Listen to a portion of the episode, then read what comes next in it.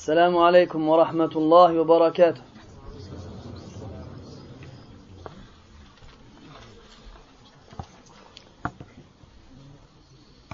الحمد لله. الحمد لله الذي بكت من خشيته العيون وسجد له المصلون وسبح بحمده الأولون والآخرون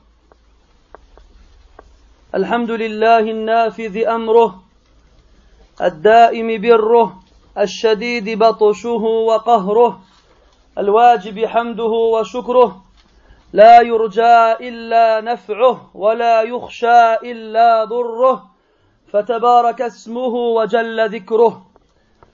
وأشهد أن لا إله إلا الله وحده لا شريك له سبحانه من إله غفور رحيم جل وعلا. يسمع خفي الصوت ولطيف الكلام ويرى ما في داخل العروق وبواطن العظام. واشهد أن محمدا عبده ورسوله وصفيه من خلقه وخليله. أدى الأمانة وبلغ الرسالة ونصح للأمة فكشف الله به الغمة. صلى الله وملائكته والصالحون من خلقه عليه كما وحد الله وعرف به ودعا إليه. اللهم وعلى آله وأصحابه وأحبابه وأتباعه وعلى كل من اهتدى بهديه واستنى بسنته وقتفى أثره إلى يوم الدين. وبعد أيها الإخوة الفضلاء يسرني ويطيب لي أن أحضر معكم في هذا المسجد المبارك وتعمرني السعادة بلقياكم وبمقابلتي لكم. واسال الله تبارك وتعالى أن يجعل زيارتنا هذه لكم ابتغاء لوجهه الكريم ولفضله الجسيم ولأجره العظيم. واساله سبحانه كما جمعنا في بيت من بيوته في هذه الدنيا على طاعته أن يجمعنا في الآخرة تحت لواء سيد المرسلين. وفي الجنه في اعلى عليين انه ولي ذلك والقادر عليه Mes frères, je suis heureux de me trouver parmi vous, ici dans cette mosquée. Et la joie et le bonheur est à son comble lorsque j'ai ce privilège de me retrouver face à vous. Et je demande à Allah ta'ala qu'il fasse que cette visite que nous vous faisons ait été faite dans la recherche de sa satisfaction et de sa récompense. Et je lui demande aussi, comme il nous a réunis aujourd'hui dans une de ses demeures, sous son obéissance, à ce qu'il nous réunisse dans l'au-delà, sous l'étendard du plus noble des messagers, alayhi salatu wassalam, et au paradis dans le plus haut des degrés. Mes frères, إخواني أشكركم على حضوركم وأشكركم على حسن ظنكم بي وبإخواني وأسأل الله عز وجل أن يجعلنا خيرا مما تظنون Je vous remercie pour votre présence, pour votre déplacement et aussi pour la bonne opinion que vous avez de moi et de mes frères. Et je demande à Allah Azza qu'il fasse que l'on soit meilleur que ce que les gens puissent penser de nous. Et aussi qu'il nous pardonne ce qu'ils ignorent de nous. Et n'oublions pas que le sujet principal qui va être traité durant ces quelques cours dans cette mosquée bénie concerne le meilleur des êtres humains qui est foulé cette terre, le meilleur des êtres humains qui fut recouvert par le ciel, Muhammad ibn Abdullah al-Hashimi al-Qurashi alayhi afdalu salati wa taslim et il est d'une importance capitale pour le musulman de connaître son prophète et messager. Les compagnons radiallahu anhum wa ont eu un privilège qui n'a pas été offert à autre qu'eux. Ils ont vécu avec le prophète alayhi salatu. Ils étaient présents lorsque la révélation descendait sur lui. Et les livres d'histoire ont enregistré l'amour particulier qu'ils avaient pour lui. Alayhi salatu wassalam. Jamais personne n'a aimé quelqu'un comme les compagnons de Mohammed ont aimé Mohammed. Alayhi salatu wassalam. Et personne ici ignore que le prophète sallallahu alayhi wa sallam a dit La yu'minu ahadukum حتى أكون أحب إليه من والده وولده والناس أجمعين كما في صحيح البخاري من حديث أنس prophète عليه الصلاة والسلام nul d'entre vous ne croira réellement véritablement tant qu'il ne m'aimera pas plus que ses parents que son père son géniteur son enfant et tout le monde.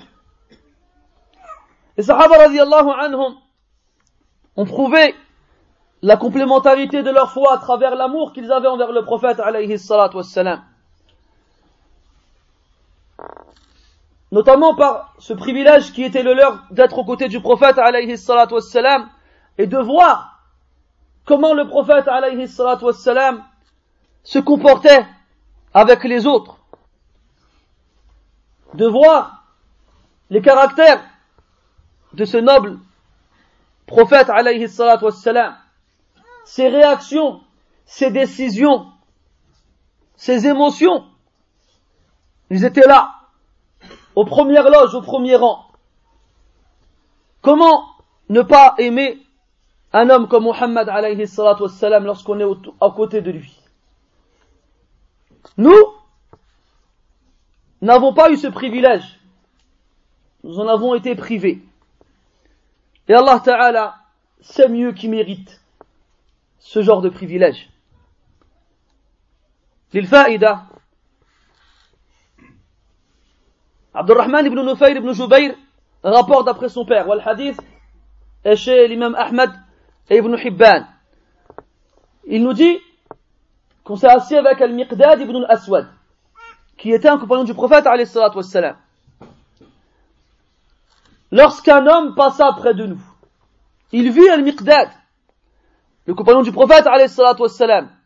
Alors il alla lui dire, طوبى لهاتين العينين اللتين رأتا رسول الله والله لوددنا أننا رأينا ما رأيت وشهدنا ما شهدت il lui a dit, quel privilège ont ces deux yeux qui ont vu le prophète sallallahu alayhi wa sallam. Par Allah, on aurait tant aimé voir ce que tu as vu et assister à ce à quoi tu as assisté. Qui parmi nous ne s'est jamais dit cela?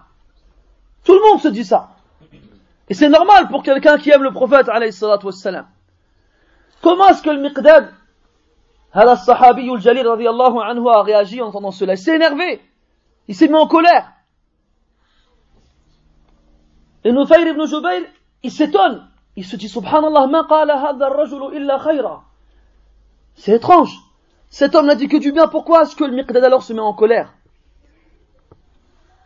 Il lui dit alors, qu'avez-vous à espérer assister à une situation dans laquelle Allah a voulu que vous soyez absent? Et vous ne sauriez pas Comment est-ce que vous auriez réagi si vous étiez présent? Par Allah, il y a des gens qui étaient présents avec le prophète, alayhi salatu wassalam, Allah les a fait plonger en enfer sur leur visage. Les Abu Lahab, les Abu Jahl, les Abu Hisham, les Utbah ibn les Shaybat ibn et les autres. Al-Walid ibn Mughira et les autres. Ils ont vu le prophète ou pas? Ils l'ont vu, alayhi salatu wassalam. Ils le connaissaient ou ne le connaissaient pas? Ils le connaissaient, alayhi salatu wassalam. Est-ce qu'ils ont cru en lui Non. Après il dit, Al-Miqdad, il dit, Awala tahmadouna rabbakum. Allez-vous enfin remercier votre Seigneur إذ أخرجكم لا تعرفون إلا ربكم مصدقين بنبيكم قد كفيتم البلاء بغيركم Allez-vous enfin remercier votre Seigneur d'avoir existé et de ne connaître que votre Seigneur D'avoir cru en votre prophète et que le fardeau de l'épreuve ait été porté par d'autres que vous Vous tous, vous connaissez les situations par lesquelles les, les compagnons radiallahu anhum sont passés. Situations très dures, très difficiles. À titre d'exemple, ils ne trouvaient rien d'autre à manger, si ce n'était le noyau d'une date, qu'ils suçaient chacun leur tour et qu'ils se partageaient. Et lorsque la faim était très forte, ils cherchaient une pierre plate qu'ils serraient à leur ventre. À un point où une fois Abu anhu se roulait par terre comme un fou, tellement il avait faim.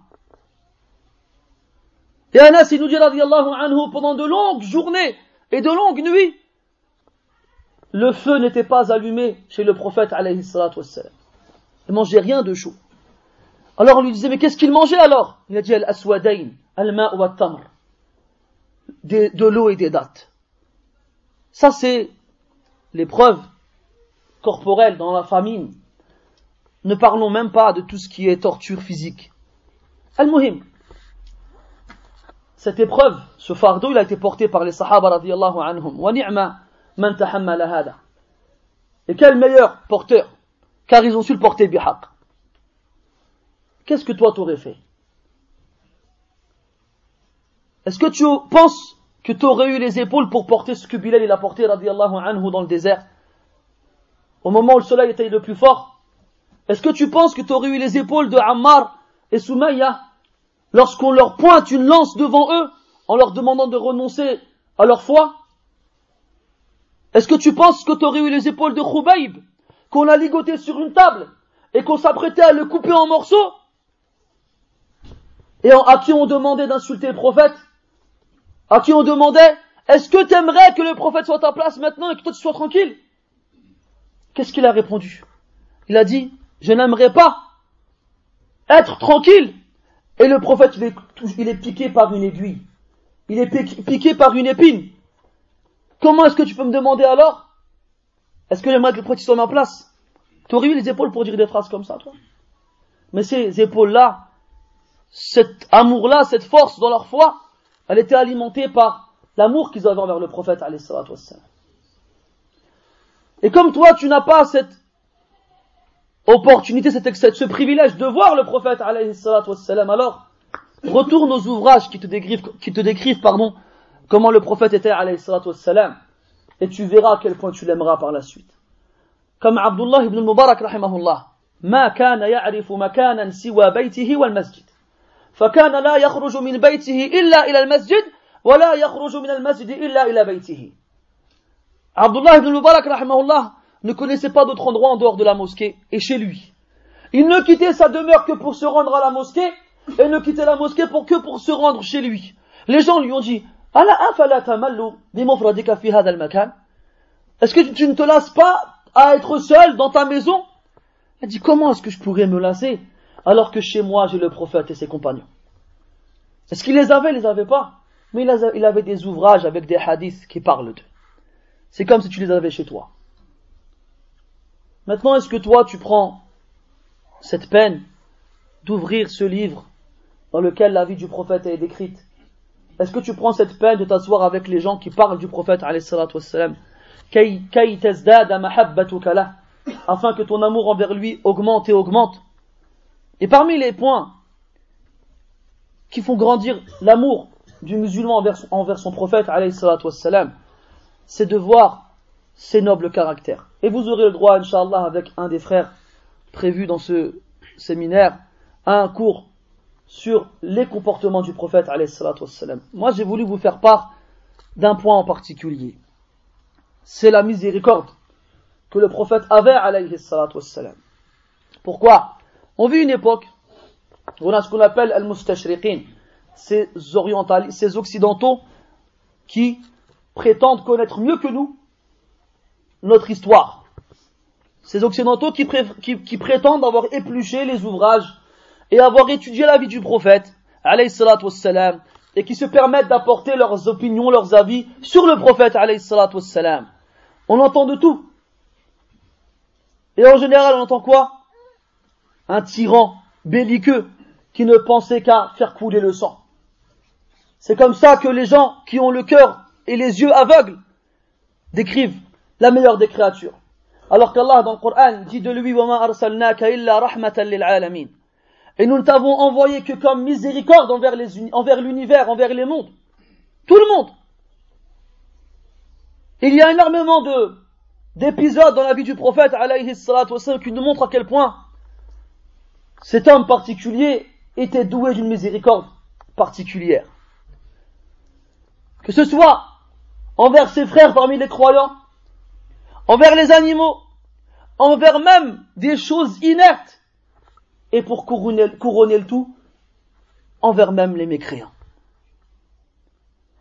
Et sache que tu ne suivras pas réellement et complètement le prophète que lorsque tu auras fait preuve de miséricorde au même groupe qui ont eu la miséricorde du prophète alayhi.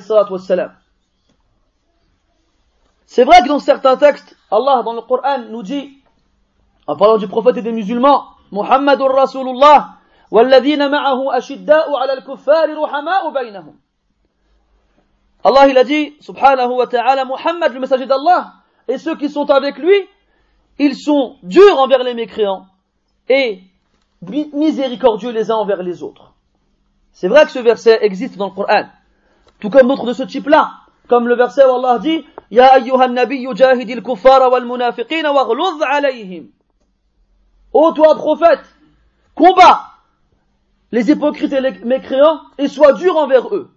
Ou encore un verset dans lequel Allah tabaraka wa ta'ala dit يا أيها الذين آمنوا من يرتد منكم عن دينه فسوف يأتي الله بقوم يحبهم ويحبونه أذلة على المؤمنين أعزة على الكافرين. Ô vous qui avez cru, celui d'entre vous qui se détourne de sa religion, alors nous ferons venir à sa place un peuple, un groupe, qui aime Allah et qui sont aimés par Allah. Ils sont humbles envers les croyants et fiers envers les mécréants. Mais est-ce que tu crois que cette dureté à laquelle on fait référence dans ces textes indique de la justice, indique ce que l'on peut voir malheureusement ici et là chez certains musulmans à l'égard des mécréants? Non. Et comment est-ce qu'on peut le savoir? Dans le Coran et dans la Sunna, et prends ça comme règle, il n'y a jamais de contradiction entre les textes du Coran et de la Sunna. Allah dit dans le Coran, وَلَوْ كَانَ مِنْ عِنْدِ غَيْرِ اللَّهِ لَوَجَدُوا فِيهِ اخْتِلَافًا كَثِيرًا Et s'ils venaient d'autre qu'Allah, ils y auraient trouvé énormément d'incohérences. Allah dit dans le Coran, لا ينهاكم الله عن الذين لم يقاتلوكم في الدين ولم يخرجوكم من دياركم أن تبروهم وتقسطوا إليهم إن الله يحب المقسطين Allah ne vous interdit pas, concernant ceux qui ne vous ont pas combattu pour votre religion, ou bien chassés de vos demeures, d'être bons envers eux et justes. Et certes, Allah aime ceux qui sont justes. Et Allah dit dans le Coran, وَلَا يَجْرِمَنَّكُمْ شَنَآنُ قَوْمٍ عَلَىٰ أَلَّا تَعْدِلُوا إِعْدِلُوا هُوَ أَقْرَبُ لِلتَّقْوَى Et que la haine que vous, ayez, que vous avez envers un peuple ne vous pousse pas à être injuste. Soyez juste, ceci est plus proche de la piété. Soyez juste, ceci est plus proche de la piété. Et celui qui lit les textes de la Sunna et les réactions du prophète alayhi avec les mécréants voit qu'il avait de la miséricorde envers eux. Et qui est le meilleur de ceux qui ont appliqué le Coran si ce n'est le prophète Muhammad sallallahu alayhi wa sallam? Donc la dureté s'emploie dans certains contextes et la douceur s'emploie dans d'autres. Et le aqil, al-hasif, al-hakim, le raisonnable, le perspicace, le sage, c'est celui qui sait employer la douceur quand il le faut et la dureté quand il le faut. Quant à celui qui emploie la dureté dans un contexte qui ne lui convient pas, ou la douceur dans un contexte qui ne lui convient pas, il a montré qu'il n'avait pas de sagesse.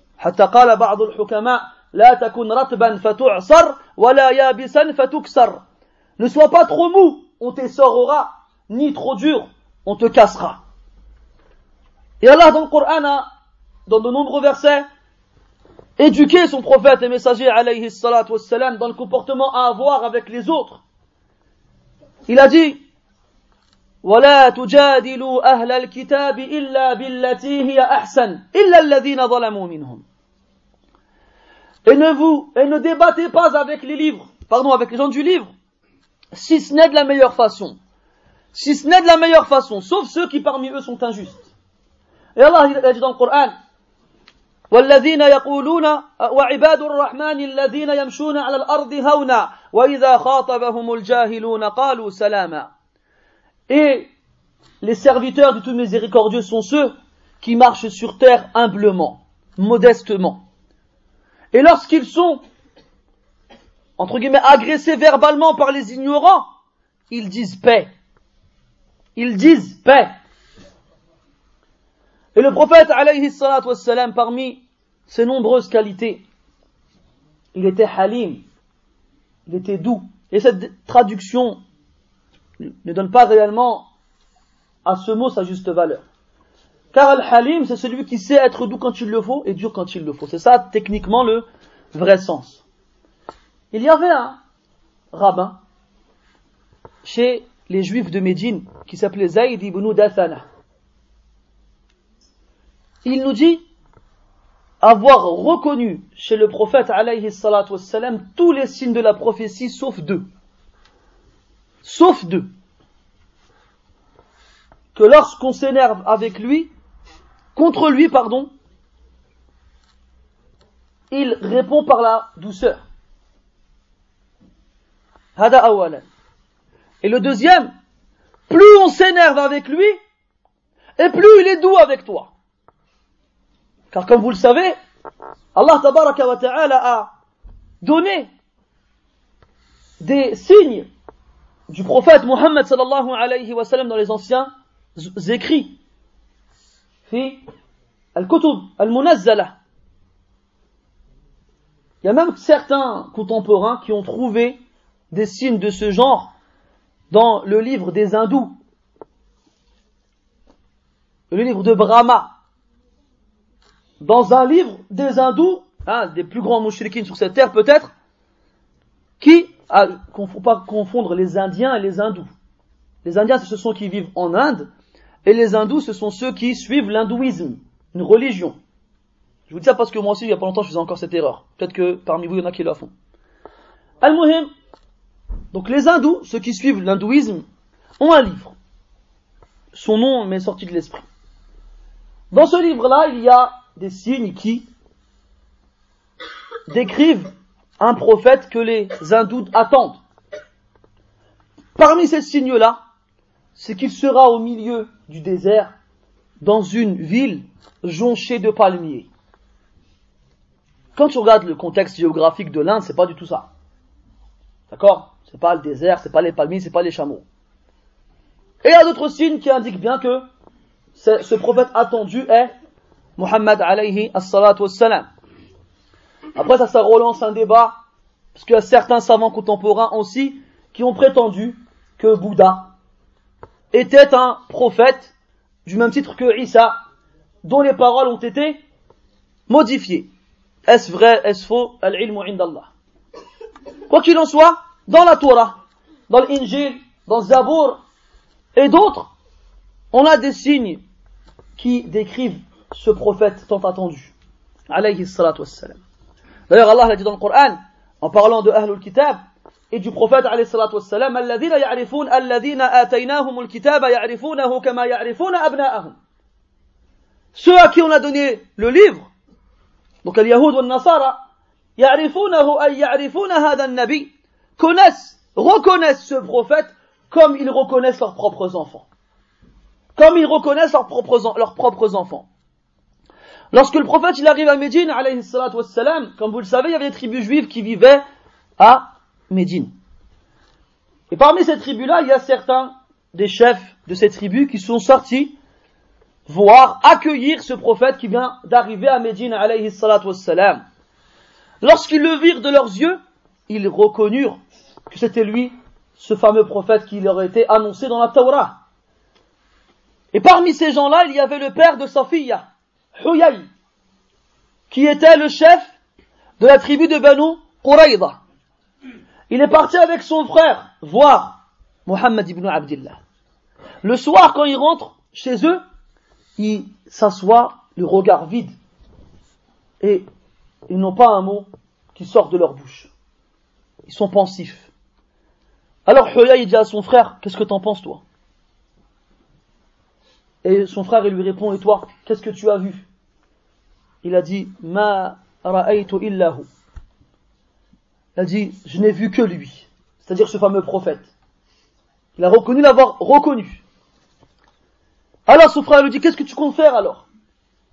Il lui a dit, Al-adawatu wal-barda ma dumna. Il lui a dit, l'animosité et la haine tant qu'on est vivant. Le hasad, le kibr, l'envie et la jalousie et l'orgueil de suivre un arabe les a empêchés de se soumettre à la vérité. On revient à Zayd ibn Dathana. Il nous dit, il a reconnu tous les signes de la prophétie chez le prophète Mohammed alayhi sauf ces deux, ces deux signes-là qui sont liés. La douceur lorsqu'on fait preuve de colère à son égard, et plus on est colérique avec lui, et plus lui, il est doux. Et il attendait, Zayd ibn Datana attendait l'occasion dans laquelle il pourrait voir si ces signes sont présents chez ce prophète. Un jour, un homme vient à Médine. Après la prière, alors que le prophète alayhi était avec les compagnons anhum, il vient lui dire Ya Rasulallah, inna qawmi dakhalu fil islam tama'an. وقد, مس وقد مستهم مجاعة فأخشى أن يخرجوا منه طمعا كما دخلوه طمعا Il a dit, oh messager d'Allah, mon peuple est rentré dans l'islam par, comment dirais-je, par intérêt. Par intérêt. C'est-à-dire, on leur a dit, إن محمدا يعطي عطاء من لم يخشى الفقر Muhammad donne, fait des dons de celui qui ne craint pas la pauvreté. Alors les Arabes, ils entendent qu'une personne pareille existe, ils rentrent dans l'islam.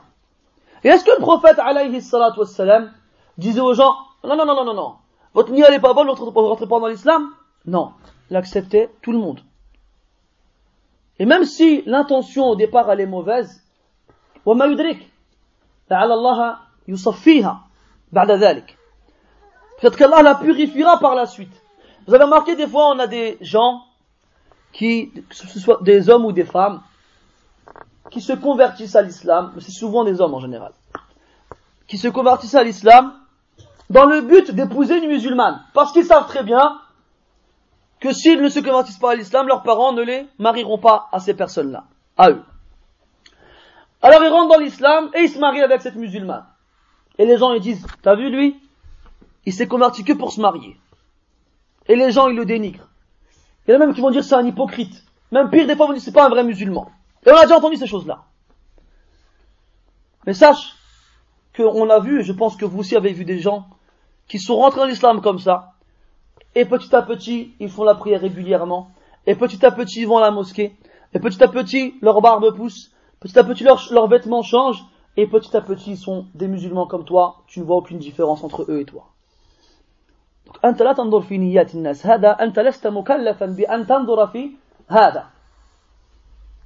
tu ne dois pas regarder les intentions des gens, tu n'as pas été chargé de regarder ce qu'il y a dans les poitrines des gens. C'est Allah Ta'ala qui s'occupe de ça. Tant qu'il est musulman. Hada huwa al-aham, c'est ceci qui compte, c'est ceci qui est important. Donc l'homme il vient et dit, mon peuple est rentré dans l'islam par intérêt. Ils ont su que les musulmans, ils s'occupent des musulmans. Ils ont su que les musulmans, ils laissent pas leurs frères mourir de faim. Ils ont su que les musulmans, ils viennent au secours de ceux qui sont dans, la détresse. Alors, ils ont dû rentrer dans cette religion. Et aujourd'hui, ils sont touchés par une famine, par une faim atroce. Et je crains qu'ils sortent de l'islam par intérêt pour autre chose, comme ils sont rentrés dans l'islam par intérêt pour autre chose. Ça aurait été nous aujourd'hui, on, nous- on nous dirait ça. Eh ben, qu'ils sortent de l'islam. On n'aurait pas dit un truc comme ça Parce que malheureusement, les cœurs, ils ont plus la même nature que ceux qu'il y avait avant. Malheureusement, le nafsi nafsi, il est venu un peu plus tôt pour nous. Chacun pour sa peau, comme on dirait.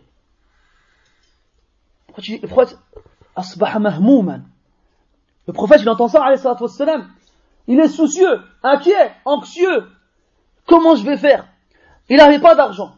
Il demande aux compagnons radiallahu anhum qui a de quoi donner à ces gens pour qu'on les garde dans l'islam. Pour qu'on les garde dans l'islam. Et personne n'avait de quoi donner. Les sahabas étaient pauvres, vous le savez. Et là, le prophète sallallahu son anxiété, son inquiétude ne cesse de croître et de grandir. Et Zayd ibn Dathana, il était, propriétaire d'une palmeraie. Il avait énormément de dattes. Il a dit à Mohammed, je te prête telle quantité de dattes, il a ajalin musamma, à un terme fixé. Quand tu seras dans l'aisance, tu me rembourseras, lorsque ce- cette euh, échéance arrivera.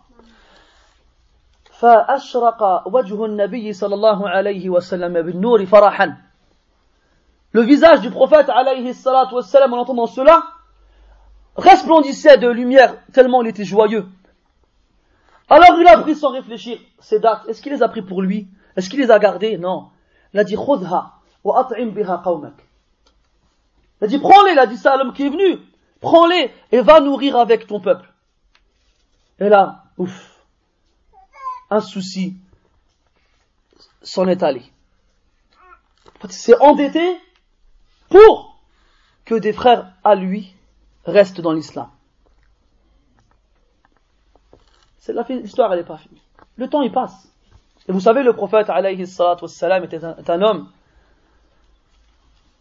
qui était constamment dans sa fonction de prophète, dans sa, fonction d'éducateur, dans sa fonction de père, dans sa fonction de mari, dans sa fonction de frère, j'en passe et d'autres.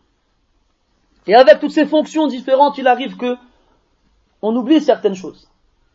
Et lorsque l'échéance arriva, donc le remboursement de la dette en question, Zayd ibn Dathana, il rentre dans la mosquée. C'est un juif. Et il trouve le prophète, assis avec ses compagnons. Qu'est-ce qu'il fait? Il se met devant le prophète. Il est debout. Et son visage est renfrogné. Il attrape le prophète, par le col. Et il le lève. Imagine. Il est debout, il attrape le prophète par le col et il le lève. Et il le secoue. Il a dit, Ma alimnakum ya bani Hashim. On ne vous connaît que, ô bani Hashim, comme étant des gens qui ne respectent pas leurs paroles et leurs engagements.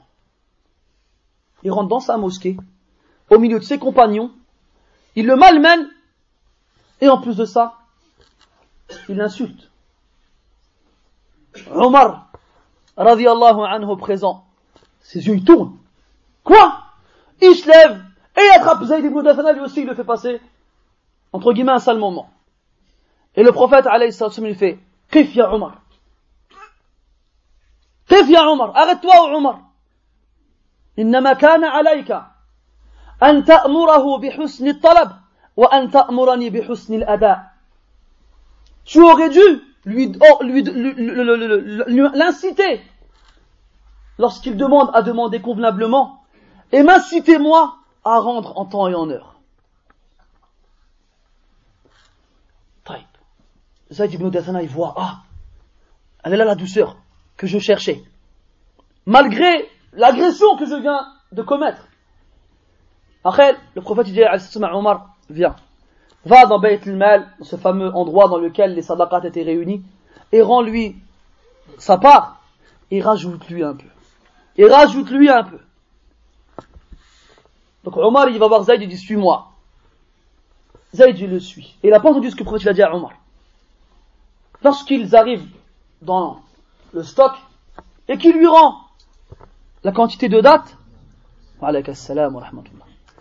Il se rend compte qu'il y a plus que ce qu'il a donné lui, ce qu'il a prêté lui. Alors il dit, Ya Omar, il y a plus que ce que je vous ai donné.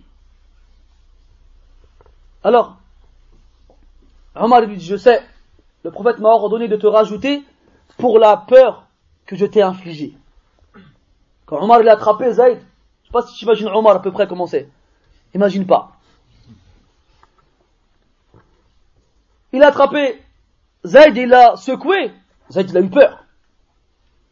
Donc pour cette peur que je t'ai infligée, le prophète m'a demandé de te rajouter. Il a dit, elle est là la deuxième. Moi, je suis mauvais envers lui, et lui quoi? Il me rajoute du bien. Alors, Zayd, il lui dit, Ya Omar, je suis un rabbin parmi les juifs, un savant. Il n'y a pas un signe de la prophétie que je n'ai pas vu chez votre prophète, sauf ces deux-là. Et je viens de les voir aujourd'hui, et je t'annonce que je, j'atteste qu'il n'y a de divinité digne d'être adorée qu'Allah et que Mohammed est son messager.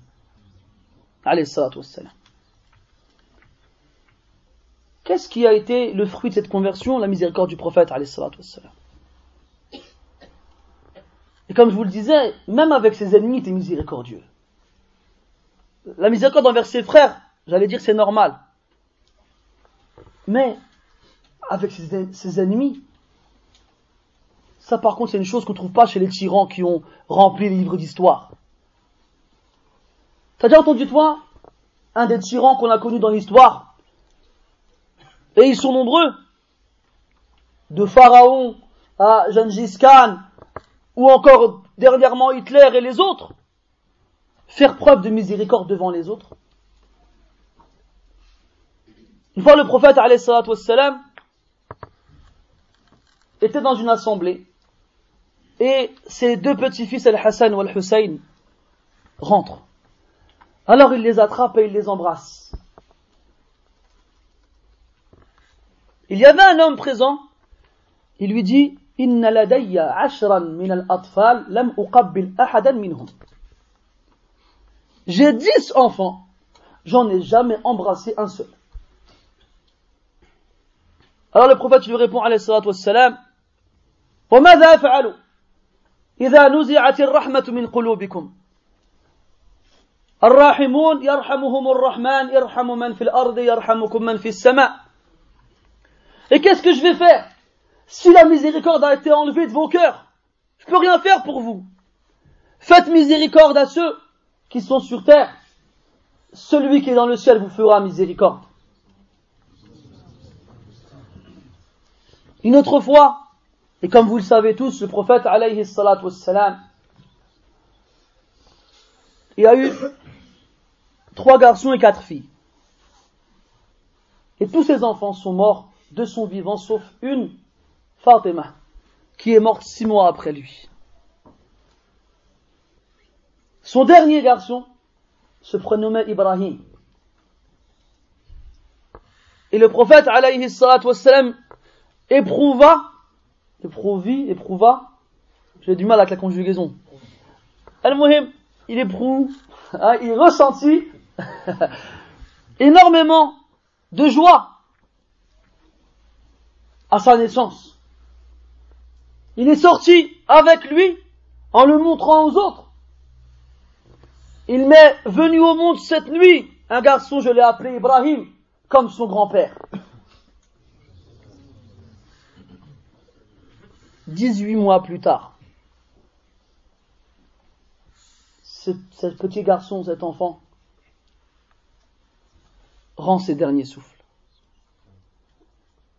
Et le prophète, alayhi wassalam, le voit dans cet état en train d'agoniser. Je ne sais pas si tu as déjà vu un être humain en train de mourir. Quelqu'un de ton âge, quelqu'un de plus vieux que toi. C'est quelque chose de très poignant. Mais est-ce que tu as déjà vu un bébé mourir?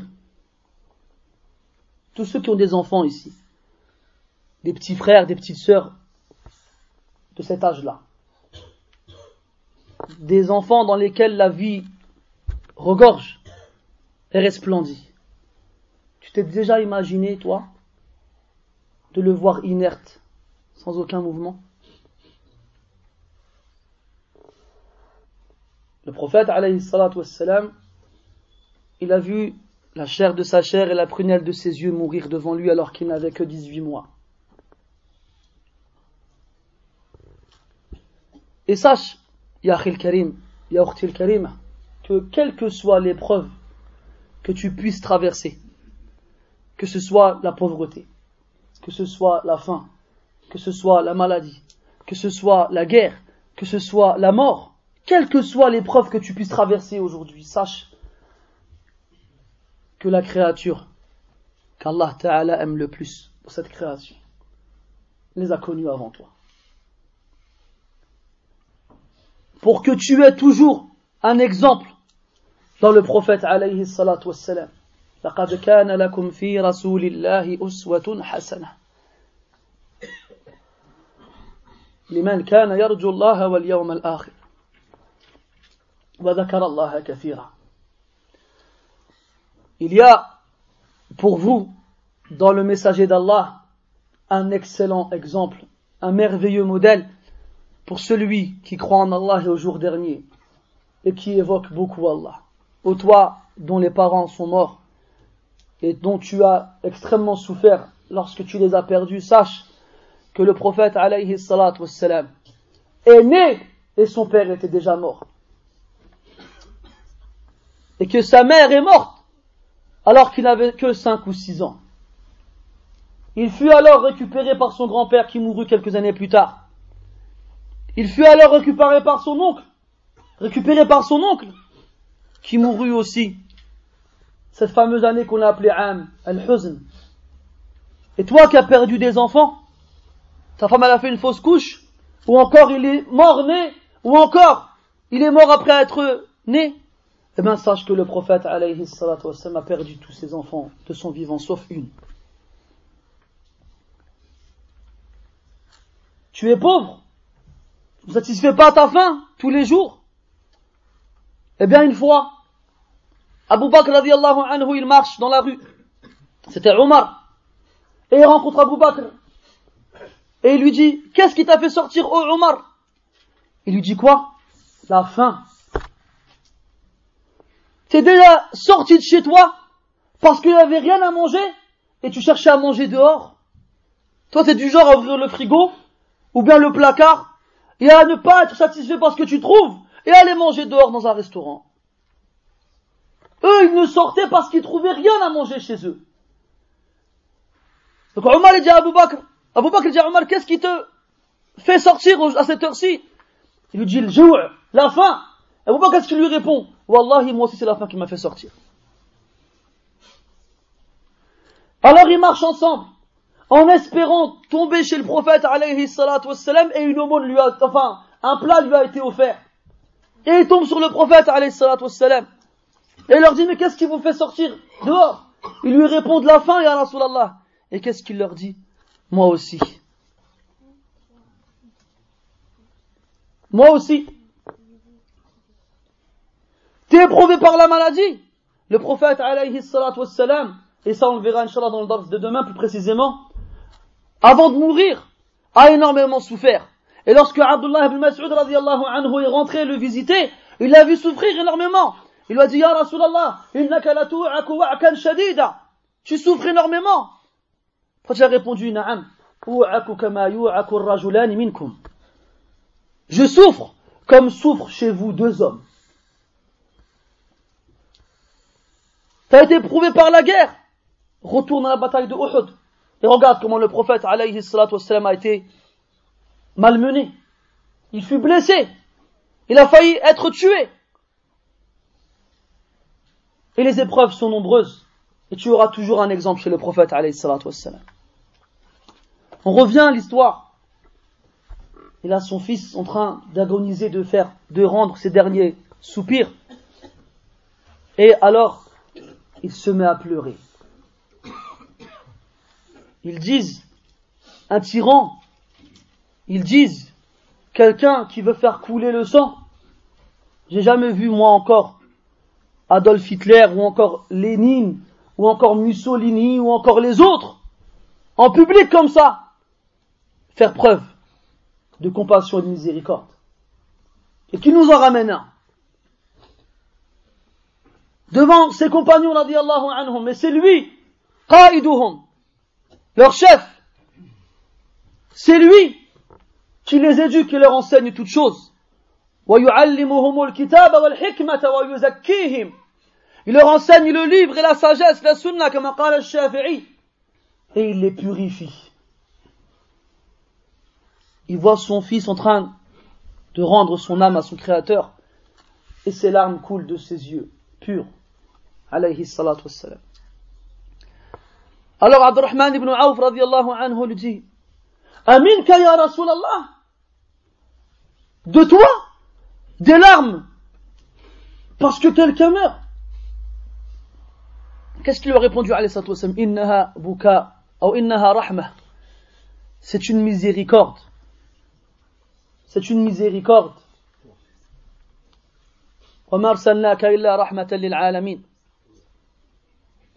Lorsque le prophète alayhi a vu le cadavre de son oncle Hamza, radiallahu anhu, après la bataille de Uhud, un cadavre qui a été mutilé par Hind bint Utba, l'épouse d'Abu Sufyan ibn Harb, radiallahu anhum ajma'in. لأنهم أسلموا بعد ذلك فهم من الصحابة الكرام رضي الله عنهم والإسلام يجب ما قبله Abu Sufyan et Hind, son épouse, se sont convertis à l'islam. Ils sont donc des compagnons car ils ont vu le prophète mais ils sont morts musulmans. Et sachez que l'islam efface tout ce qui a été fait auparavant. On n'a pas le droit de détester Hind et Abu Sufyan car ils sont des musulmans, ils sont morts musulmans. Et comme vous le savez, pendant la bataille de Badr, Hamza a combattu le père et le frère de Hind et les a tués.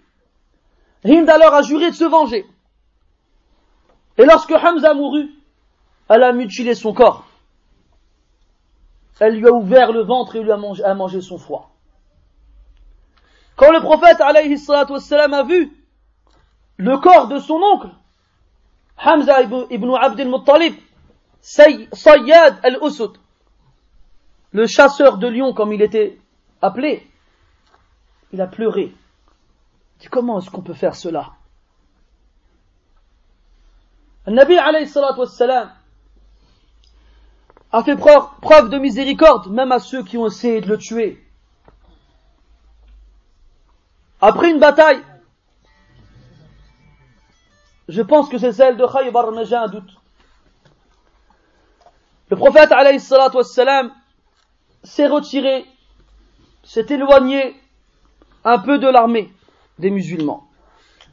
Il s'est trouvé un arbre dont il profitait de l'ombre et il s'est assoupi sous l'ombre de cet arbre. Un associateur qui était caché non loin de là en profite pour s'approcher du prophète et le prophète a laissé son arme posée près de lui. L'homme arrive discrètement, doucement, et se saisit de l'arme du prophète. Le prophète est donc réveillé par le bruit et se lève. Et il a, face à lui un de ses ennemis qui pointe vers lui son épée. Et les compagnons du prophète sont à l'écart et ne savent pas ce qu'il se passe. Alors l'homme dit au prophète Man yahmika minni Qui va te protéger de moi? Alors le prophète lui répond wassalam, Allah. Et subhanallah, c'est vrai que Allah dans le Coran nous dit لو أنزلنا هذا القرآن على جبل لرأيته جبل لرأيته خاشعا متصدعا من خشية الله Si on avait fait descendre ce Coran sur une montagne, tu l'aurais vu s'affaisser par euh, se recueillir, mutasaddi'an, s'affaisser par la crainte d'Allah Azza wa Et même les kuffars de l'époque du prophète, la parole d'Allah avait sur eux un effet sans pareil.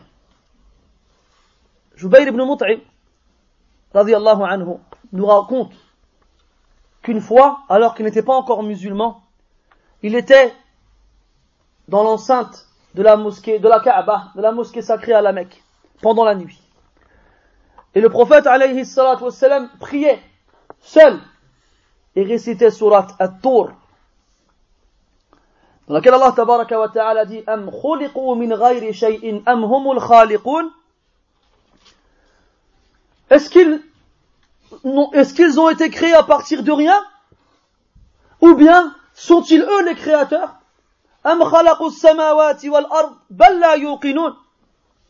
Est-ce qu'ils ont créé les cieux et la terre? Non, ils ne sont pas sûrs. Et quelques versets par la suite. Joubaïd, il est là. Il tend l'oreille, il écoute. Qu'est-ce qu'il dit?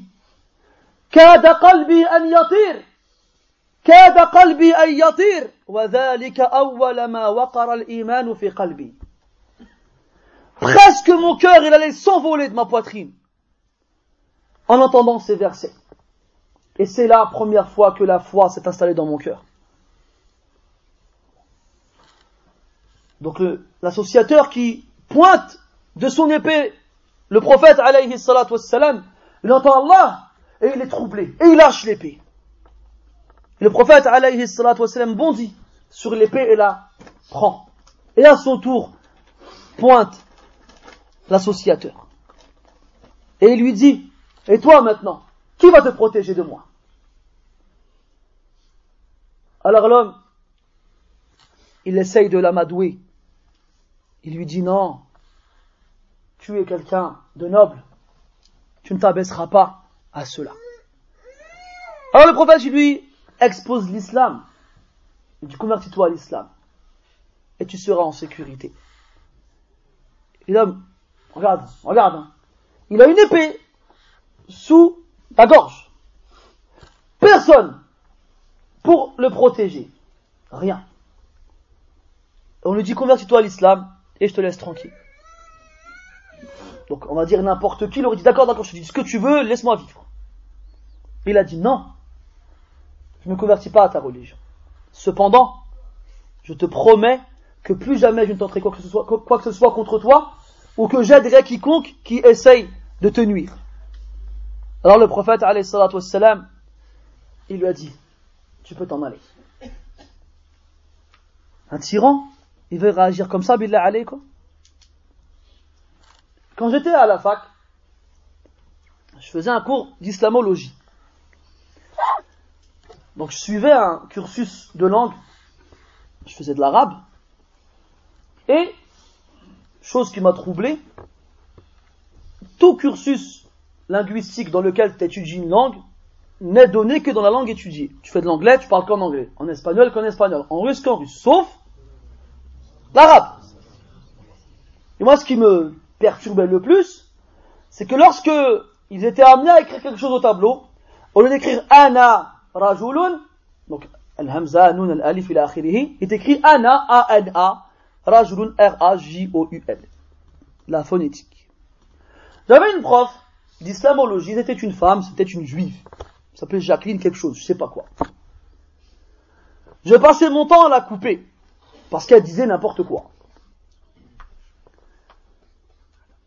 Et tout le temps, une fois parmi les inepties qui sortaient de sa bouche, elle dit que toute personne juive ou chrétienne qui rentrait dans l'islam au départ devait forcément être esclave, devenait forcément esclave, même si c'était le plus noble de son peuple auparavant. Alors moi je dis c'est faux ce que vous dites. C'est faux. Je donne des exemples. Tamim ibn Aws dari était un chrétien. Abdullah ibn Salam était un juif. Salman al-Farisi était un majous. Comment? Un Perse, Naam, Majous, et d'autres. ils ne sont pas devenus des esclaves, bien au contraire, on leur a même donné le, le, commandement dans certaines provinces après la mort du prophète.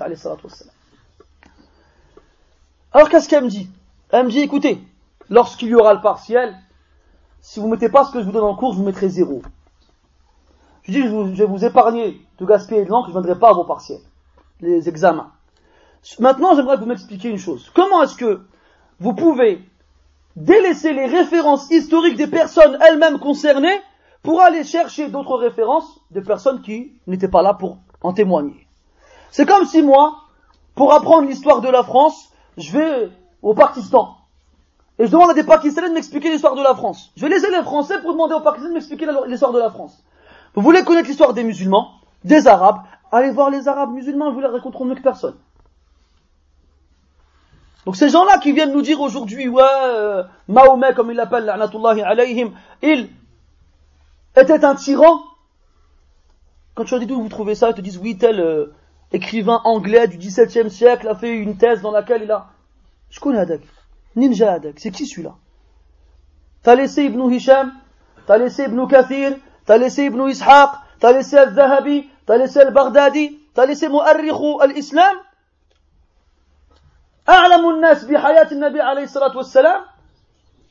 les gens qui connaissent le mieux la vie du prophète pour aller voir des, des anglo-saxons du 18e siècle. شيء عجيب هذا شيء عجيب هذا فإنها لا تعمل أبصار ولكن تعمل قلوب التي في الصدور Ce ne sont pas les yeux qui deviennent aveugles, ce sont les cœurs qu'il y a dans les poitrines. Donc il le laisse partir. Et vous savez tous, mes frères, quelle torture ont subi les musulmans lorsqu'ils se trouvaient à la Mecque avant de se rendre à Médine. Le prophète lui-même a subi de la part de son peuple énormément de torts. Les Quraysh l'ont insulté, ont tenté de le discréditer ils ont, ils l'ont agressé, ainsi que le reste des musulmans. Ils ont même essayé de le tuer avant qu'il ne quitte la Mecque. Et pendant de longues années, il reste à Médine et Allah lui permet de construire son état et de renforcer sa communauté jusqu'à ce que huit ans après, il revienne à la Mecque triomphant et conquérant. Et il dit, toute personne se trouvant chez Abu Sufyan ibn Harb est en sécurité. Et toute personne étant chez lui est en sécurité. Et toute personne se trouvant sur l'enceinte de la mosquée sacrée est en sécurité. Alors le prophète, alayhi avec lui dix mille personnes se rendent au centre de la Mecque devant la Kaaba. Et lorsque les gens ont compris qu'ils n'avaient rien à craindre, ils se sont réunis devant le prophète alayhi Alors il leur a dit, Que pensez-vous que je vais faire de vous? Oh vous qui m'avez insulté, vous qui m'avez agressé, vous qui m'avez, qui avez tenté de m'assassiner. Qu'est-ce que vous pensez que je vais faire de vous? Ils répondirent Akhun Karim, Ibn Akhin Karim, un frère noble, fils d'un frère noble. Alors il leur a dit alayhi salatu wassalam, Idhabu Partez, vous êtes libres. Vous êtes libres des mots qui sortent de la bouche d'une personne qu'on accuse comme étant un esclavagiste, qu'on accuse comme ayant réduit des populations entières à l'esclavage, alors que Wallah, هو الذي بإذن الله حرر العباد من عبادة العباد إلى عبادة رب العباد alors que c'est lui, par la grâce d'Allah, qui a libéré les gens de l'adoration des créatures vers l'adoration du Seigneur des créatures subhanahu wa ta'ala. Et des gens avec qui tu te comportes d'une telle façon, quelle va être leur réaction Des gens sensés, des gens doués d'intelligence, des gens qui rendent le bien par le bien.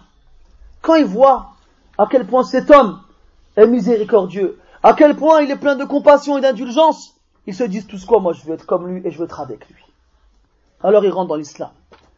إذا جاء نصر الله والفتح ورأيت الناس يدخلون في دين الله أفواجا Et tu vois les gens rentrer dans la religion d'Allah en masse, en groupe. Parce qu'ils voient que cette religion qu'Allah il a acceptée et agréée pour les gens, c'est la meilleure de toutes celles qui puissent exister. C'est celle qui épanouit l'âme, qui ouvre la poitrine et qui te donne le bonheur ici-bas et dans l'au-delà.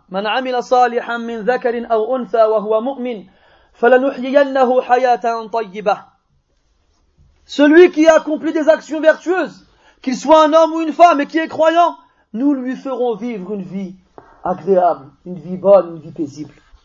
Et wallah, al-mu'min, et par Allah, le croyant, wallahi, il vit heureux, quelles que soient les choses qui puissent le toucher. قال النبي صلى الله عليه وسلم عجبا لأمر المؤمن إن أمره كله له خير وما ذاك إلا لمؤمن. إن أصابته سراء شكر فكان خيرا له وإن أصابته ضراء صبر فكان خيرا له. خديجة عليه الصلاة والسلام il y a un étonnement dans l'affaire du croyant. Tout ce qui lui arrive est pour lui un bien. Tout ce qui lui arrive est pour lui un bien. Mais ceci n'est que pour le croyant. يعني الذي اكتمل إيمانه celui qui a la foi complète et parfaite lorsqu'il lui arrive un bien il est reconnaissant alors c'est un bien pour lui ليش لأن الله تعالى يقول وإذ تأذن ربكم لئن شكرتم لأزيدنكم et lorsque ton Seigneur a proclamé si vous êtes reconnaissant je vous rajoute et regarde tu n'es reconnaissant que parce qu'Allah t'a fait don de sa faveur et de sa grâce. En te donnant la chose pour laquelle tu es reconnaissant, et en t'accordant la réussite pour faire partie des reconnaissants. Sans cela, tu n'aurais pas été parmi les reconnaissants. Et malgré ça, eh ben Allah, il te récompense pour ta reconnaissance. Et il te rajoute encore. Voici la grâce d'Allah, il la donne à qui il veut, et certes Allah est celui qui a la grâce infini. Et lorsqu'il lui arrive un mal, il patiente et c'est un bien pour lui. Il patiente et c'est un bien pour lui. La. Il n'est pas là à se plaindre. Pourquoi ça m'arrive qu'à moi? Mais qu'est-ce que j'ai fait? Pourquoi les autres sont tranquilles et moi je suis dans des problèmes? Pourquoi il m'arrive ça qu'à moi? Comme les gens ils peuvent dire ici et là lorsqu'il leur arrive un petit truc de rien du tout. Et quand tu vois, tu compares les épreuves des gens en fonction du, pays dans lequel ils vivent et de l'époque dans laquelle ils se trouvent, tu dis, ah, subhanallah, on ne devrait même pas parler, nous. Toi, tu es chez toi, tu le robinet, il y a de l'eau froide. Tu le robinet, il y a de l'eau chaude. Tout va robinet, il y a du gaz. Tu as un frigo dans lequel tu stockes ta nourriture pour des jours et des jours. Tu as un garde-manger dans lequel tu te stockes ta nourriture pour des mois et des mois. Hein? T'as l'épicier à chaque coin de rue. Des supermarchés dans chaque quartier. T'as une voiture, tu t'en as pas? T'as des transports en commun. Et pourtant, malgré tout, le jour où il y a une coupure d'électricité, tu dis, ah, hasra, et Ça y est, je suis éprouvé. Des fois, t'as des frères, ils viennent te voir, et Saken, ils font la tête du... qu'est-ce qui se passe? Wallah, les épreuves, faut patienter, Inch'Allah. Qu'est-ce qui se passe? Oh, ils m'ont coupé les allocs pour un mois, mais ils vont me remettre le, mois prochain. Ah, c'est ça tes épreuves. On t'a coupé les allocs pendant un mois. Hein? Quand tu dis quoi dans le hadith, Inna izam al-jaza ma'a izam al-bala' أو العكس إن عظم البلاء non comme ça إن عظم الجزاء مع عظم البلاء كذا وإن الله إذا أحب قوما ابتلاهم وفي رواية وتبتلون بقدر إيمانكم La grande récompense vient avec la grande épreuve. Et lorsqu'Allah aime un peuple, excusez-moi, je crie, lorsqu'Allah aime un peuple, il les éprouve. Et dans une version, vous serez éprouvés en fonction de vos foi. Il ouvre le frigo. Oh, il n'y a plus de mayonnaise. Comment je vais faire? Et les épreuves sont plus ou moins différentes. Et après, on est comme ça. Il faut patienter, Inch'Allah. Une fois, je regardais un reportage, c'était en Mauritanie. La Mauritanie qui est collé au Sénégal. Il y avait des gens qui vivaient dans un, endroit reculé. Ils avaient un puits. Ce puits s'est tari. Plus d'eau, rien du tout. Alors ils ont fait venir un sourcier, pas un sorcier. Un bonhomme qui cherche les sources, les nappes phréatiques. Comme ça? Les couches phréatiques. Alors il a trouvé, il a estimé qu'il y avait de l'eau sous la terre à un tel endroit. Ils ont fait venir des foreuses, des grosses machines. Et pendant des jours et des jours, ils ont foré, ils ont foré, ils ont foré. Et tu vois, les gens de ce petit village, ils ont arrêté de vivre. Ils étaient tous autour du trou à attendre qu'une goutte d'eau sorte. Tous. Les jours y passent, les jours y passent, le trou devient de plus en plus profond et toujours rien. Alors ils commencent à désespérer. Tu vois les mères qui pleurent, les enfants qui ne jouent plus, qui sont tristes, et les pères qui commencent à réfléchir où est-ce qu'ils vont aller émigrer. Jusqu'au moment où, boum, une grosse explosion. L'explosion est à une fontaine qui jaillit du sol. Elle arrose tout le monde, c'était l'Eid ce jour-là. Tu vois les enfants se remettre à jouer, les femmes qui tapent dans leurs mains et qui chantent, et les hommes qui sont heureux et qui se prennent dans leurs bras regardez ça comme ça. Et dans le même angle de vue, avec la télévision, il y avait dans le même angle un robinet qui fuyait. T'as vu quand la goutte elle tombe et tu te fais, oh, quand, je quand je me lève tout à l'heure, je fermerai le robinet. C'est pas tous, tous dit ça? Dit, Wallahi, qutila al-insanu ma akfarah. Qutila al-insanu ma. Qu'est-ce qu'il est ingrat, l'être humain?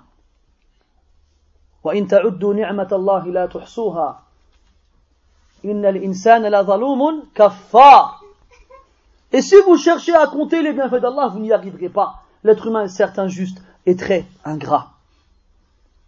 Toi, tu ouvres un robinet et tu as des trompes d'eau qui coulent. Tu les laisses, tu ouvres le robinet, tu rencontres ta vie, ouais, ça va, tu vois bien que ça fait hier et tout ça, va bien, et les litres, ils partent. Pendant que des gens, leur vie, elle s'arrête de, de, couler, de tourner, quand il n'y a plus d'eau. Et il n'y a pas d'eau. Al-Muhim. Le prophète, wassalam, il a enseigné ce comportement aux gens qui étaient avec lui. Et il a fait preuve de miséricorde envers tous ceux qui l'entouraient. Envers tous ceux qui l'entouraient. Les enfants, on a vu le comportement qu'il a avec son propre enfant. Ou bien avec ceux de ses enfants, ses petits-fils, Al-Hassan ou Al-Hussein. Ou encore même avec les autres enfants qui n'ont pas de liens familiaux avec lui. On connaît tous ce hadith dans lequel le prophète sallallahu alayhi wa sallam كانت الجارية تأخذ بيده فتذهب بها حيث شاءت به حيث شاءت on connaît tous ce hadith dans lequel le prophète, il nous a dit que il y avait des petites filles qui prenaient le prophète par la main, alayhi salatu wassalam, et qui partaient avec lui en courant, et il les laissait partir, et il les suivait. Toi, tu vois Hitler, toi Lénine et les autres clochards, excusez-moi le terme, faire ça. Tu les vois, toi Non. Le prophète, alayhi wassalam, il laissait une petite fille lui attraper la main et courir avec lui, et lui la suivait. Si c'est pas une rahma, ça, c'est quoi, Ikhwan? C'est quoi? Le prophète, alayhi wassalam, mes frères, il avait même de la miséricorde envers des choses inertes, des objets. Vous connaissez tous le hadith dans lequel on nous informe que le prophète alayhi wassalam, faisait le sermon du vendredi sur un tronc de palmier. D'accord? Et les Médinois avaient parmi eux un menuisier qui lui a confectionné un minbar, une chair, dans le même genre que celle-ci, avec des marches. Et ils mirent le tronc du palmier dans un coin de la mosquée et ils installèrent la chair sur laquelle le prophète sallallahu alayhi wa sallam prenait place afin de faire son sermon.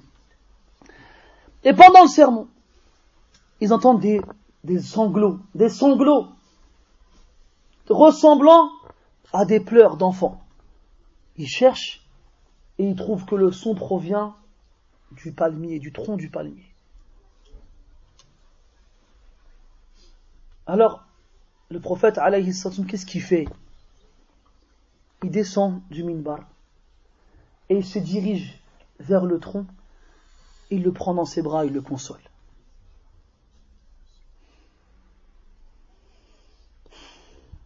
Al-Hassan al-Basri, il dit Ne sois pas plus dur que le tronc du palmier. Il gémissait parce que les sermons du prophète sallallahu lui manquait. Il n'entendait plus la voix du prophète sur lui, alayhi salatu Alors il était triste et sangloté. Ne sois pas plus dur, n'est pas le cœur plus dur qu'un morceau de bois.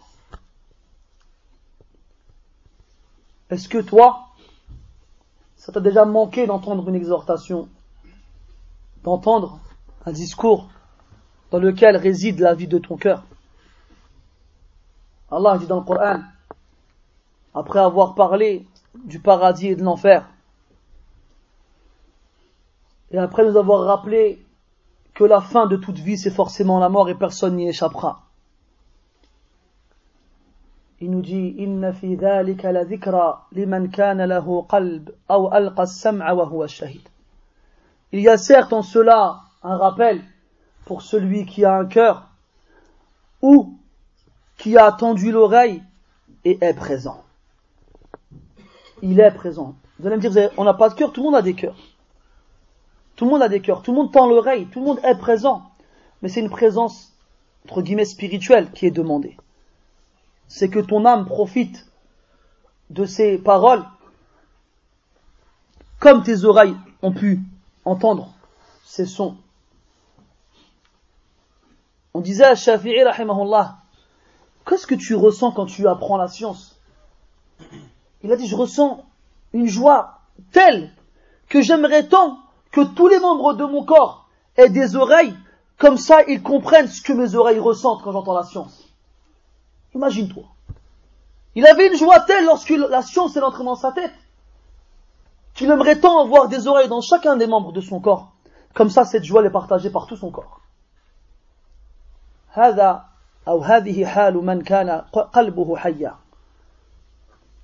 Voici l'état de celui dont le cœur est vivant. Donc, un morceau de bois. Il est triste de ne, pas, de ne plus pouvoir porter le prophète alayhi pendant qu'il donnait ses, discours et ses prêches. Et plus étonnant que ça, parce que c'est étonnant quand même ça déjà. Ça arrive pas tous les jours. Eh bien le prophète, il a de la miséricorde envers un morceau de bois. Et il descend, il interrompt son discours pour aller consoler un morceau de bois. Pendant qu'aujourd'hui, les gens qui montent sur les manabir pour faire leur discours sont les premiers à torpiller ceux qui ramènent avec eux des enfants. Hein? Comment dans combien de mosquées les imams quand, qui entendent des enfants dans la mosquée ils disent ramenez pas vos enfants à la mosquée, laissez-les chez eux. Après ils sortent un hadith maudou' la asla Jannibu al-majanin was-sibyan. Il te ramène un hadith qui a aucune origine dans les livres de hadith. Qui dit évitez d'emmener dans vos mosquées les fous et les enfants. On dit subhanallah. Al-Bukhari wa ghayruhu rapporte que le prophète sallallahu alayhi wa sallam raccourcissait la prière et l'allégeait alors qu'il avait l'intention de faire longue quand il entendait les enfants pleurer. Pourquoi? Rahmatan bi ummahatihim. Rahmatan bi ummahatihim. Par miséricorde envers leur mère. Les mères de ces enfants qui pleurent, elles peuvent pas avoir le cœur tranquille. Comment est-ce que tu peux avoir le cœur tranquille alors que tu entends ton enfant pleurer? Alors par miséricorde envers elles, il raccourcissait la prière alors qu'au départ il avait l'intention de la faire longue la prière. Il n'a pas dit à la fin, bon c'est bon vos enfants vous ne les ramenez plus. Abadan. Et même une fois qu'il priait, un enfant est monté sur son dos pendant qu'il était en soujoud. Et il est resté en soujoud jusqu'à ce que l'enfant parte de lui-même.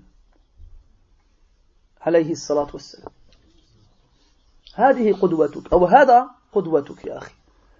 C'est lui, c'est ça ton modèle. C'est ça ton exemple. C'est pas les gens qui sont pas contents quand les enfants viennent à la mosquée. Des enfants, il y en a toujours eu.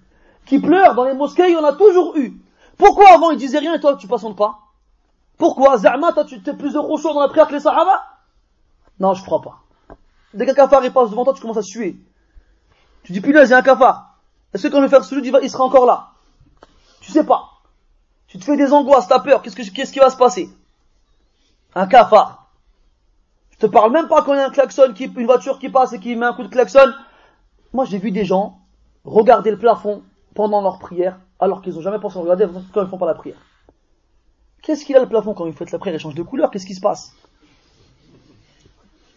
Pourquoi les gens ils sont omnibulés par le plafond quand ils font la prière Il est comme ça quand tu pries, il te regarde passer. À droite, à gauche, en haut, en bas. Et c'est lui qui crie après,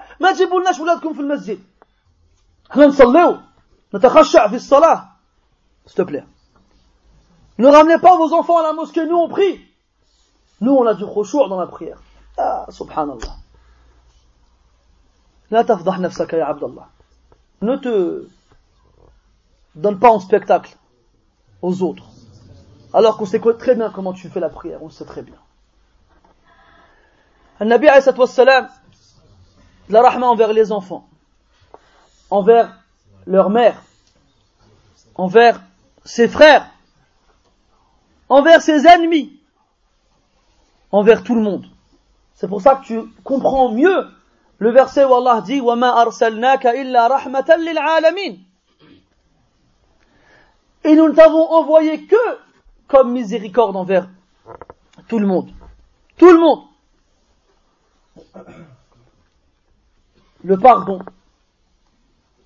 la miséricorde, l'indulgence, la compassion, la patience, la mansuétude, j'en passe et d'autres.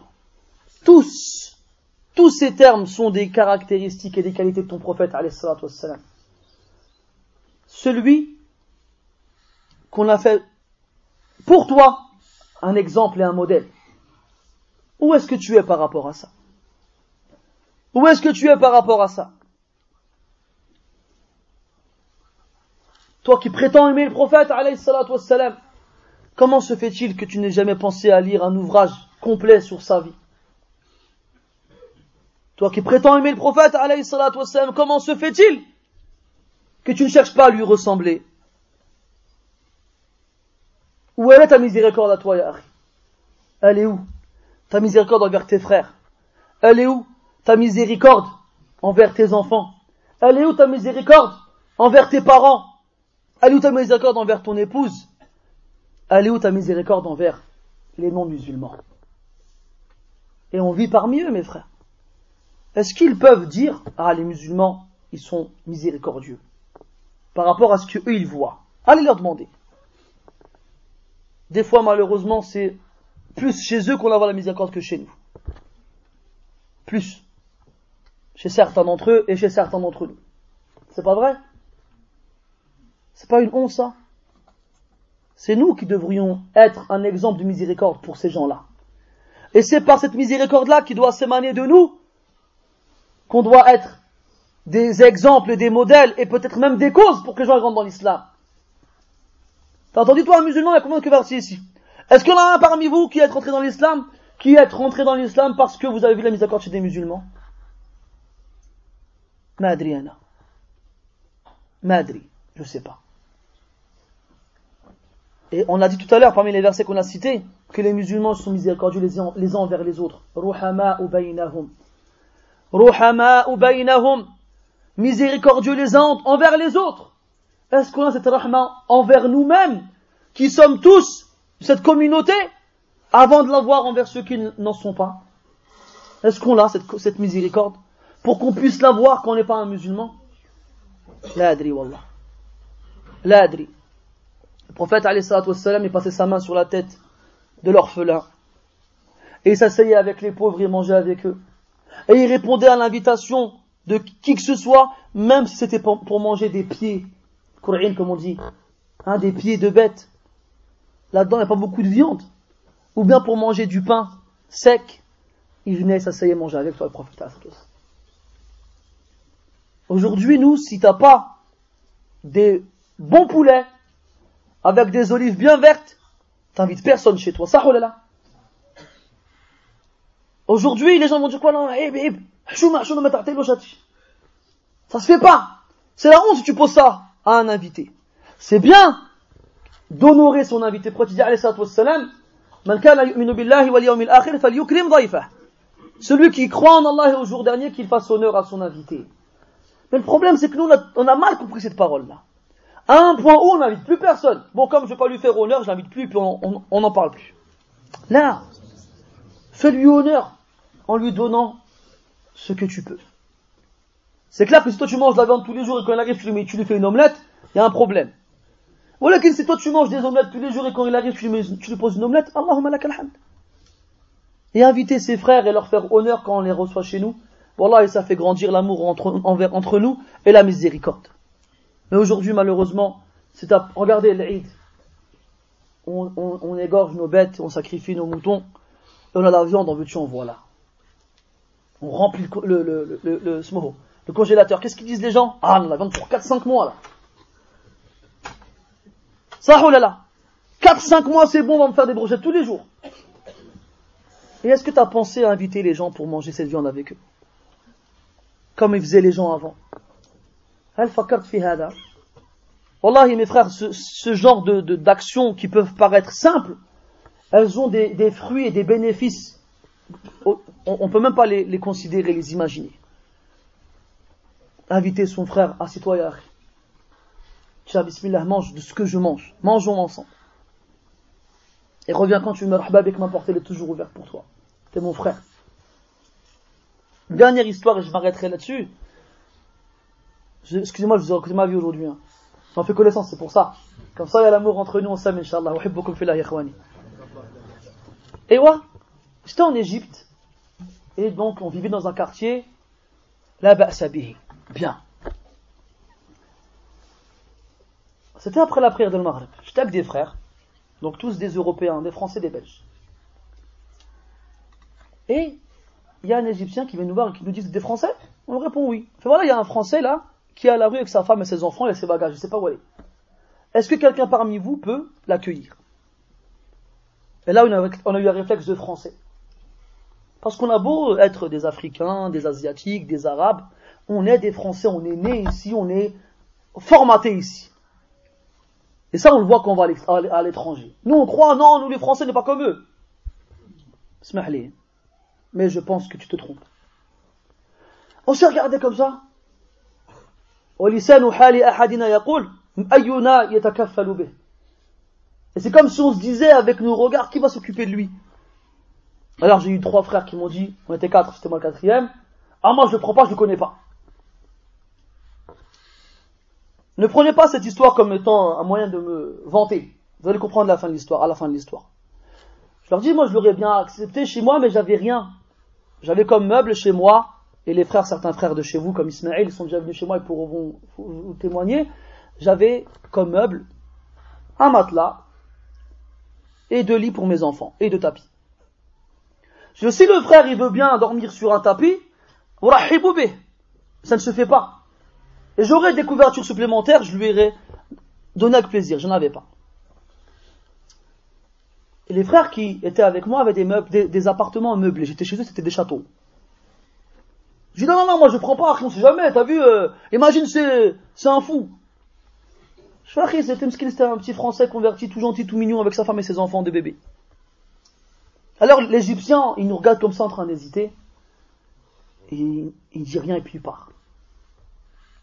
Il retourne voir le, regardez ce qu'il a fait. Hein. C'est pour ça que vous comprenez que c'est pas, il n'y a rien dans ce que j'ai pu dire avec quoi je peux me vanter dedans. Il a été prendre sa famille, et dormir chez sa sœur, et il a passé les clés de son appartement aux Français.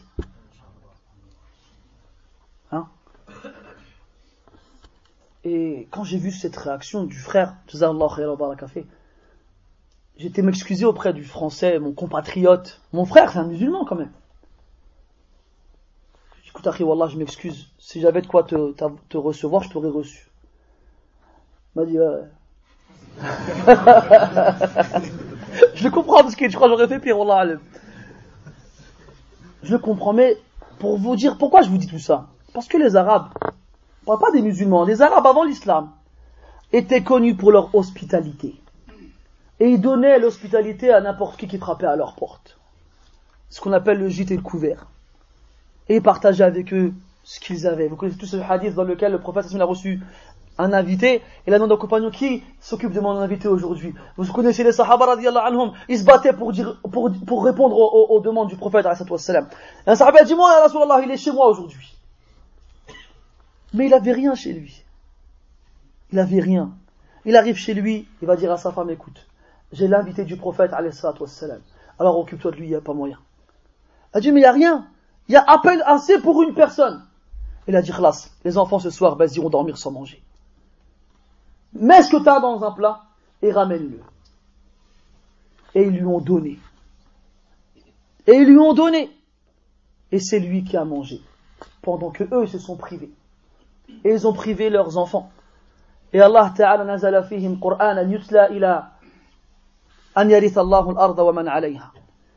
a révélé dans cela du Coran qui sera récité jusqu'au jour où Allah héritera de cette terre et ce qu'elle contient. Et ils préfèrent sur eux-mêmes, même s'ils sont touchés par une faim très forte.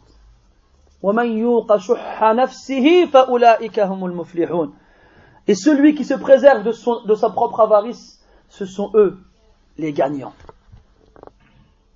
Ça, c'est l'école de Muhammad sallallahu alayhi wa sallam c'est ceux qui vivent avec la plus miséricordieuse des créatures qui ont pris quelque chose cette miséricorde et qui à leur tour l'ont donné aux autres. Rasulullah Nabiyur Rahmah wa arhamu al-khalqi lil-khalqi wa a'lamu an-nasi bil-haqqi Muhammad alayhi salatu wassalam, le prophète de la miséricorde. Et c'est le plus miséricordieux des gens pour les gens. Et c'est celui qui connaît le plus la vérité. Donc si son chemin il est ainsi, c'est que c'est la vérité qu'il faut suivre. Et c'est cette vérité que tu dois toi t'efforcer d'accomplir et d'appliquer tous les jours. Tous les jours.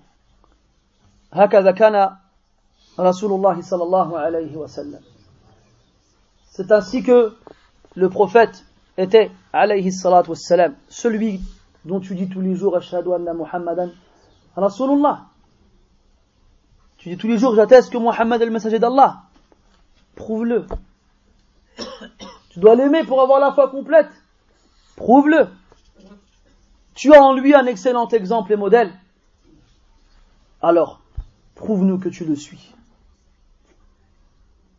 هذا فيض من غيظ وقطرة من بحر ça c'est juste un petit aperçu de, de cette qualité qui était celle du prophète wassalam. et bien sûr même si on parlait des jours et des jours on n'aurait pas donné son haq au prophète wassalam. ولكن نسأل الله أن يعيننا على أن نكون رحماء فيما بيننا demande Allah il nous aide à ce qu'on soit miséricordieux les uns envers les autres et n'oubliez pas, Ar-Rahimun yarhamuhumur Rahman. Les tout miséricordieux, enfin les miséricordieux, pardon, le tout miséricordieux leur fera miséricorde. Donc si tu veux qu'Allah te fasse miséricorde, toi qui dis tout le temps dans ta prière, Ya Rabbi Rahman, Ya Rabbi Rahman, tu dis pas ça dans ta prière Tu veux la rahman d'Allah Azza wa Jal Eh bien, sois toi aussi rahim avec les autres. Et tu verras qu'Allah Ta'ala te fera miséricorde. سبحانك اللهم وبحمدك أشهد أن لا إله إلا أنت نستغفرك ونتوب إليك وصلى الله وسلم وبارك على محمد وعلى آله وأصحابه أجمعين والحمد لله رب العالمين وبارك الله فيكم أجمعين